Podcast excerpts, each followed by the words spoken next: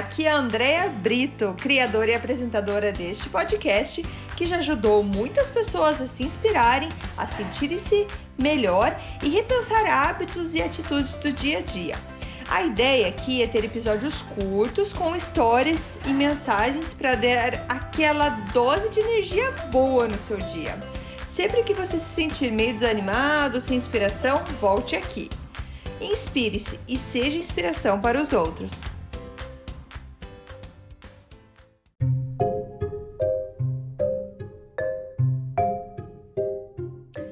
Dose de energia número 68. Acredite nos outros. Oi, gente, tudo bem? Vamos aí de reflexão sobre algo que eu falo muito, muitas vezes eu escrevo sobre isso. Eu acredito nas pessoas. Eu acredito que todos temos boas intenções, mas que muitas vezes circunstâncias te fazem mudar. Mas lá no fundo a boa intenção existe. Nós fazemos o que fazemos, pois é o melhor que temos naquele momento e naquela ocasião. E saiba que, por melhor que sejam as nossas intenções, alguém vai interpretar diferente. Mas isso não é sua culpa. Simplesmente aquela pessoa não conseguiu entender, pois está numa etapa da vida diferente da tua. Não desista de ser você mesmo porque ainda não achou quem te compreenda. Essa fissura, essa loucura por achar um lugar onde você se encaixe, pode te deixar doente. Ou se você mudar o seu jeito de ser, para então que para que então você seja compreendido, você acabou de se perder.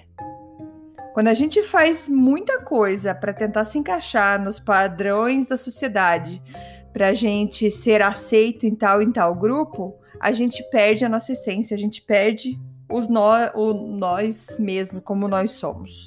Eu demorei muito para entender isso. Demorei para ver que somos únicos e é isso que nos faz belos e interessantes.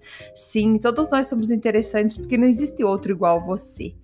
Mesmo que você tenha um irmão gêmeo, uma irmã gêmea, pode ser muito parecido fisicamente, mas se são pessoas totalmente diferentes, certo? Então não existe uma pessoa igual a outra. Todos temos essências diferentes, somos diferentes. E isso que é o legal. E é isso que é interessante. E eu demorei para perceber isso, como muitas crianças e adolescentes, a última coisa que eu queria era ser diferente. Mas desde cedo tive muitas peculiaridades, o que me fazia diferente, diferente dos padrões da sociedade. Eu dei muito ouvido a isso e sofri muito por conta disso porque eu não tinha o corpo, eu não tinha o cabelo, eu não tinha o jeito de ser, o modo de andar, digamos assim, que falavam que era necessário, que a mídia nos vende como o certo, como é aquilo que deve ser. E infelizmente isso isso está em torno de nossas crianças hoje, está em torno dos adolescentes e muitos adultos ainda não amadureceram e ainda são assim. É, eu emigrei, então eu emigrei para o Canadá, para um país novo, uma outra cultura, uma outra língua, e acabei mais uma vez sendo diferente da maioria. E como dizem aqui no Canadá, eu fazia e faço parte da, em francês eles falam minorité visible, que quer dizer a minoria visível. Sim, para você se candidatar para uma vaga, para você se cadastrar em sites do governo, dependendo de onde você vai se cadastrar, você tem essa opção para você selecionar se você faz parte da minoria, na minoria visível. Eu acredito que isso faça parte de dados para estatística e também para preencher cotas de emprego nas empresas. Mas isso acaba te dando um, um uma etiqueta, um título e que você acaba incorporando. Você sabe que você é uma, minor, uma minoria, que quando você vai falar, quando você vai agir, muitas vezes você vai fazer diferente. Diferente porque você está numa cultura diferente, você entrou num país diferente.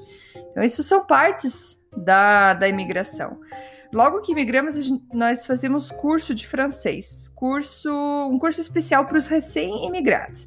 Então, além da língua, nós aprendíamos sobre a cultura, do Canadá e do Quebec, principalmente que eu morava em Quebec na época, o que foi muito interessante. Muita coisa que eles falavam pra gente que, que as pessoas são diferentes. Por exemplo, no, no Quebec, eles. Sim, o pessoal se arruma, gosta de se vestir para se arrumar, mas eles não ligam tanto para o que o outro vai pensar se ele saiu de pijama na rua para ir no mercado comprar um leite, por exemplo. Eu achava super engraçado e, assim, na minha cabeça eu nunca ia conseguir fazer isso. Mas tanto que esses dias a minha cachorrinha estava desesperada para sair fazer xixi, eu ainda estava de pijama, coloquei minha bota por cima, meu casaco de neve por cima e saí sair como os canadenses saem aqui. Então, acabei mudando, mas assim, antes aquilo para mim era diferente.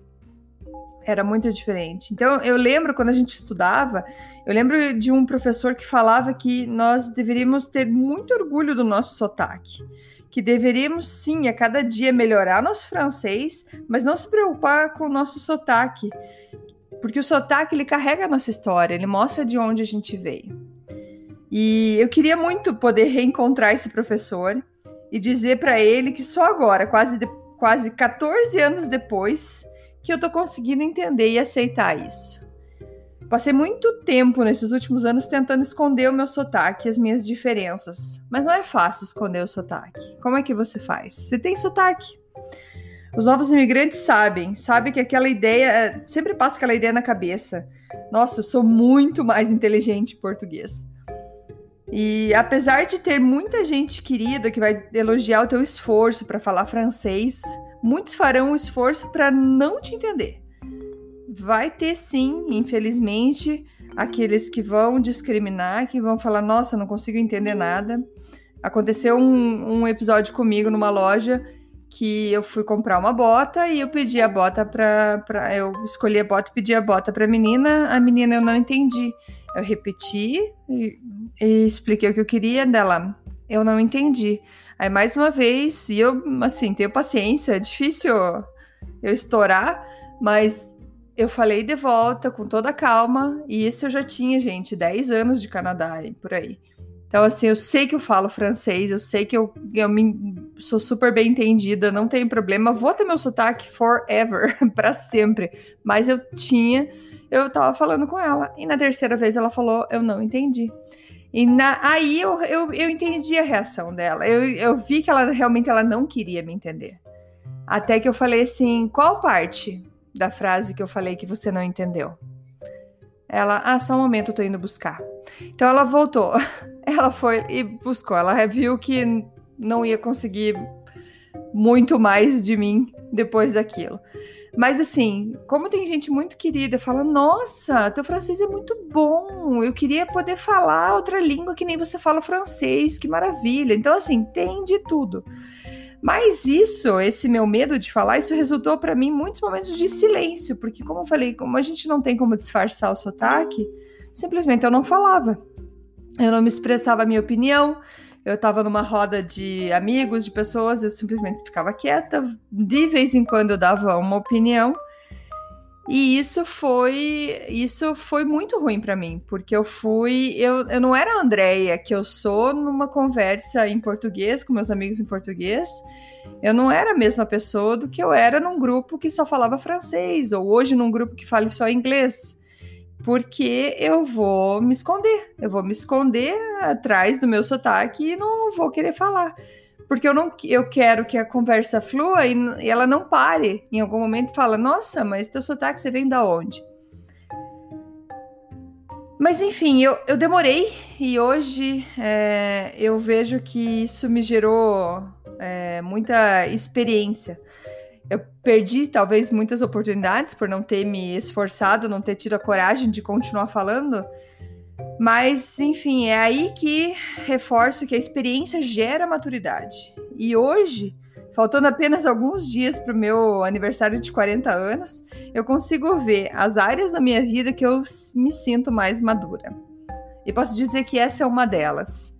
Hoje eu vou falar, talvez em inglês eu ainda esteja amadurecendo essa parte, porque apesar de eu ter aprendido inglês antes do francês, o francês ainda é a língua mais forte para mim É, no francês eu não vou ter medo nenhum de comunicar, de me falar, e no inglês eu ainda tenho, apesar de falar bem, de entender super bem, eu vou me travar. E eu estou amadurecendo nessa parte. Então é importante a gente entender que a gente tem esse processo dentro da gente. A gente é, não se culpa tanto, a gente não se cobra tanto. E por isso que a ideia do podcast de hoje foi sobre ser você e acreditar nos outros. Porque eu, quando a gente faz o exercício de acreditar nos outros, a gente acaba acreditando mais em nós mesmos, porque a gente percebe que se um dia a gente fez alguma coisa que a gente não tá feliz com o resultado, é porque era o melhor que eu tinha naquele momento, era o que eu podia fazer naquele momento. E isso é com as pessoas, com as outras pessoas. Então, quando a gente começa a acreditar mais nos outros, e tenho certeza que muita gente vai pensar aí, nossa, pensei em algumas pessoas que eu não vejo esperança.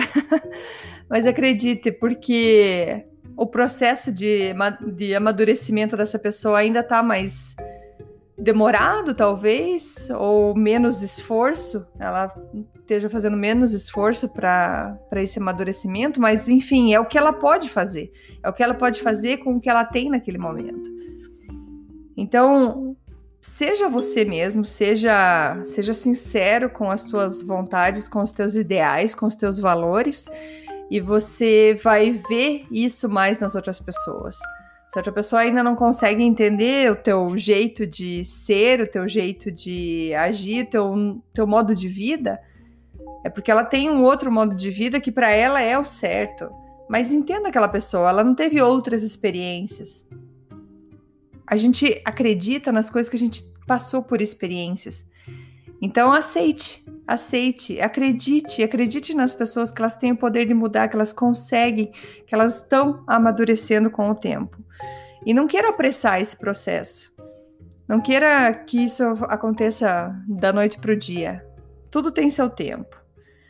E você vai conseguir perceber isso com coisas é, rotineiras. Tem aqueles que lidam com o estresse de uma maneira mais fácil que os outros. Uns conseguem manter disciplina, outros não. Isso não quer dizer que aquele que não consegue, ele não quer. Ele só ainda não amadureceu, não chegou lá ainda. Eu acredito nas pessoas e na sua capacidade de crescer e melhorar. Eu acredito que todos nós queremos progredir, viver a nossa essência, viver o nosso eu verdadeiro. Então, seja você e acredite nos outros, e então o mundo ficará cada dia mais bonito. Eu acredito em você. Até mais, tchau, tchau. Muito obrigada por escutar o Dose de Energia. Se você gostou do que acabou de escutar, pode, por favor, compartilhar com seus amigos, família e colegas? Vamos distribuir doses de energia por aí. Esses áudios são criados para que todos possam escutar, pois todos precisamos de doses de energia e inspiração. Que tal tirar uma foto sua escutando e compartilhar nas redes sociais? Lembre de me marcar, porque eu quero comemorar junto com você. Esses áudios podem ser escutados sempre, a qualquer hora.